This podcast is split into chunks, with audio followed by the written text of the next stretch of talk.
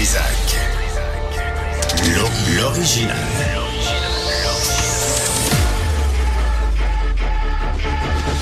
Du Trisac. Votre plaisir coupable. Bonjour tout le monde. Bon jeudi. J'espère que vous allez bien. C'est ben, pas ça. C'est là je me rends compte que ici à Cube là, on travaille fort. Puis la preuve de ça là, c'est qu'ici là la chaise est chaude. Et ça, ça veut dire que le monde travaille fort. Des animateurs là qui se décarcassent pour vous offrir. Ah, ok, c'est. Aïe, aïe, aïe. Euh, bienvenue euh, à l'émission. Bonjour euh, Stéphanie. Tout va bien? Tout est correct? bien, toi? Est-ce qu'il y en a un qui te pose cette question-là, qui se préoccupe de ton état de santé? Dans tous les animateurs et animatrices ici là, qui défilent, est-ce qu'il y en a un qui a la générosité de faire ça? À part toi, Moi? Je remets en doute. There you go. Ça veut tellement dire des choses. On commence avec euh, Loïc Tassé euh, parce qu'il enseigne et le jeudi, il a besoin d'un peu de temps pour lui pour réfléchir à ce qu'il va dire. Euh, Monsieur Tassé, bonjour. surtout pour bonjour Benoît, surtout pour me rendre à l'université. Oui. C'est euh, c'est ça le problème principal. Euh, mais euh, effectivement, je réfléchis à ce que je dis en général dans mes cours. J'essaye tombe de faire ça. Et, et dans les chroniques aussi. oui, j'espère. Pas n'importe quoi, je t'en Mais prie. bon, je peux pas toujours garantir que le résultat est satisfaisant, mais j'essaie de réfléchir à ce que je veux dire. Ah, euh, Euh, tout va bien.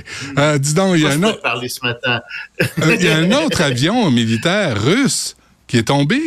Oui, qui a été abattu. Enfin, qui est- on ne sait pas exactement ce qui arrive. Tu sais, c'est des Yushin euh, 76, des gros avions. Euh, et dans ce cas-ci, ils transportaient euh, encore des, semble-t-il, des prisonniers.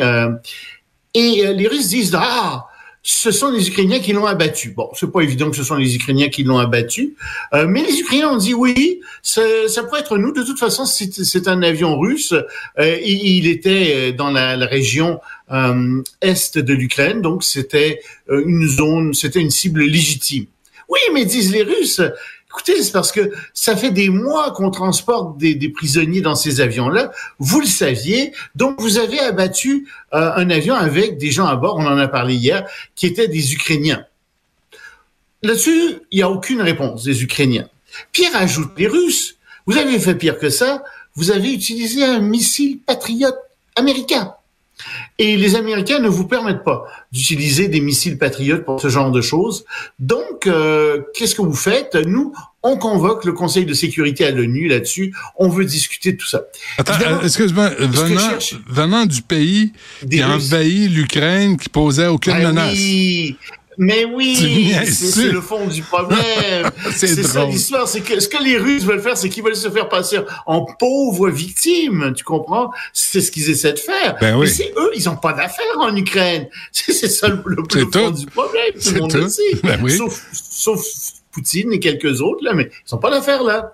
euh, et, et deux- deuxièmement, ce qu'ils essaient de faire aussi, c'est de mettre dans l'embarras les Américains, les, les Ukrainiens surtout face aux Américains qui ne les financent pas en ce moment, parce qu'ils savent que le Parti républicain peut s'emparer de ça, des gens dans le Parti républicain peuvent s'emparer de ça. Je vois très bien Donald Trump dire, ah oui, mais les Ukrainiens se, servent de nos missiles patriotes pour euh, faire autre chose que ce qu'on leur a dit, etc. C'est pas Ben, prouvé hein, c'est un missile patriote du tout. Ben, à quoi ça peut servir autrement?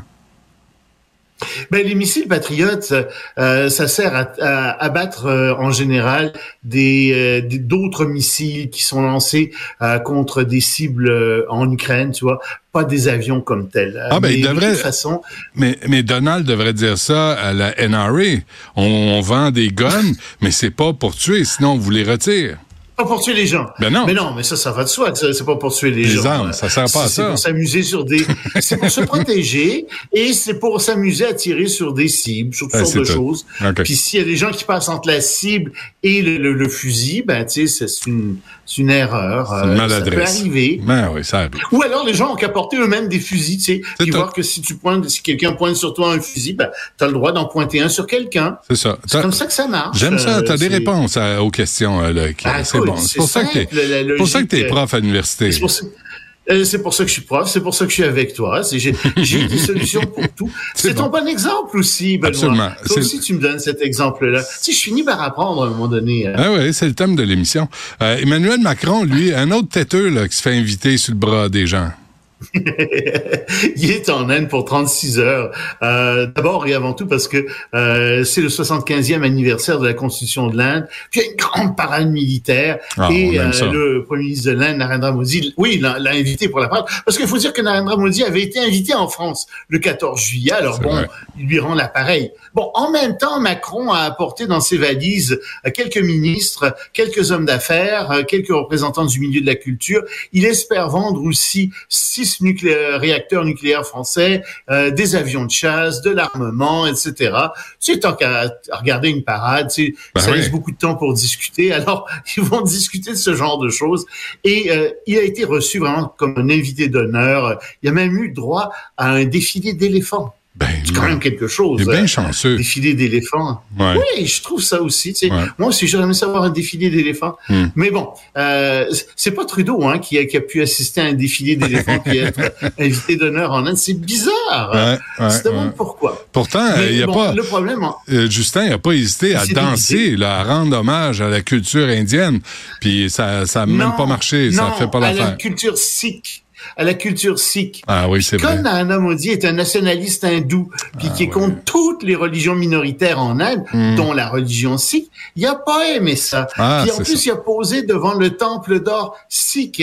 Alors, il a vraiment pas aimé ça. Tu sais, c'est un peu comme si, euh, je sais pas, moi, le no- prenons l'inverse, Narendra Modi arrive ici, puis la première chose qu'il fait, c'est s'en aller devant une statue du général de Gaulle, puis s'habiller, je sais pas, tu sais, puis euh, s'habiller avec Un bonhomme euh, carnaval. Fléchée, puis, tu sais, quelque chose du genre. euh, oui, ça oui. serait chic. Ben, c'est sûr que euh, à Ottawa, ça serait moins bien reçu. Je comprends. C'est ça que Trudeau a fait.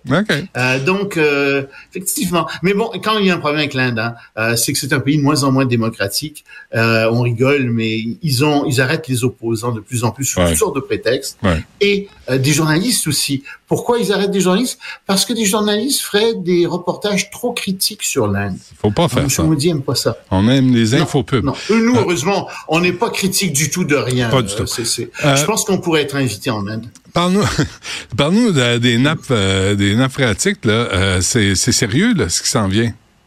Il y a une étude qui vient de sortir qui est assez désastreuse, qui montre, et ils ont fait des analyses depuis dans 160, c'est cent- dans 40 pays, 170 000 puits, euh, entre 2000 et euh, 2022, quelque chose comme ça. Ouais.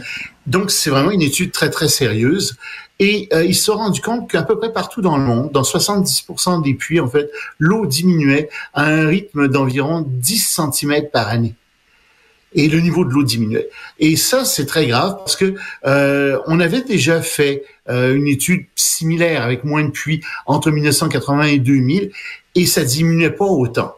Donc, il y a une accélération de la Mm. diminution euh, des- de- du niveau des nappes phréatiques. Et plus que ça, euh, ben, c'est dans des endroits où on a besoin d'eau en général. Donc, c'est c'est très, très mauvais signe. Mais il y a une bonne nouvelle là-dedans. On dit que si on adopte des mesures très strictes pour conserver l'eau dans les nappes phréatiques, etc., ça fonctionne. Mm. Ça a été fait à Bangkok, ça a été fait au Nouveau-Mexique et ça peut fonctionner. Mais donc, cette étude signale en fait qu'il faut faire attention à ces nappes et c'est vraiment le temps d'a- d'adopter des mesures pour conserver l'eau, pour y faire attention, et à ce moment ça peut aller. Mais Il serait peut-être temps hein, aussi de que- parler de surpopulation, là, tu sais, de peut-être d'offrir euh, des capotes et euh, des pilules, euh, euh, tu sais, pour à- Alors, à, quelques pays pour qu'ils se calment sur la, la naissance. Oui, ils n'ont pas pu aller malheureusement tellement en Afrique. Il y, a, le- il y a peu de puits en Afrique, il y en a peu en Asie euh, du Sud-Est, mais ça, c'est des endroits où il devrait y en avoir. Et effectivement, en Afrique en particulier, il y a euh, un regain des naissances incroyable. Ouais. Et, et c'est vrai, c'est terrible pour ces gens-là. En plus que ça les ça les garde dans une espèce de trappe de pauvreté parce qu'ils ont trop d'enfants. Ils n'arrivent pas à bien faire éduquer ces enfants. Ils ne parviennent pas à les nourrir euh, nécessairement adéquatement. Euh, puis ça garde des gens très très pauvres. C'est- C'est vraiment très très mauvais. Hmm. Et euh, on conclut avec un, un conseil voyage. Ah ben oui, ça aussi, dessus, ça fait partie euh, de l'ADN de, de, de l'émission. On donne des conseils aux gens. Alors le conseil aujourd'hui que je vous donne, Oui. c'est de ne pas voyager avec votre lion en décapotable. Euh, parce que, dans, oui, Oui, c'est arrivé comme ça en Thaïlande. Il y a quelqu'un qui était en décapotable avec son lion. En fait, sa lionne, c'était une lionne. Oui. Et euh, il faut voir les images. La lionne a euh, les deux pattes avant accoudées sur euh, la voiture et elle, elle renifle les passants qui sont là, les cyclistes Mm. qui ont vraiment pas l'air contents. et elle hume l'air autour comme ça. Parce qu'en Thaïlande, c'est permis, figure-toi, d'avoir des lions chez soi. Il paraît que c'est quelque chose qui dissuade beaucoup les voleurs. C'est c'est contre les voleurs. Euh, mais donc, euh, il y aurait euh, plus de 200 personnes qui auraient chez eux des lions. Mais, on dit les autorités thaïlandaises, on n'a pas le droit de se promener en décapotable avec son lion dans bon. les rues, euh, dans les rues très passantes en- surtout. Euh, donc, je suis obligé d'avertir les gens. C'est bon à savoir. Puis en Thaïlande, un lion, une lionne, t'es jamais vraiment sûr, hein? Des fois, tu peux avoir des surprises. OK, on arrête ça là. Ce Euh, sont des lioniels. mais on arrête ça là. Merci, Loïc. On se reparle demain. Salut. Salut Benoît.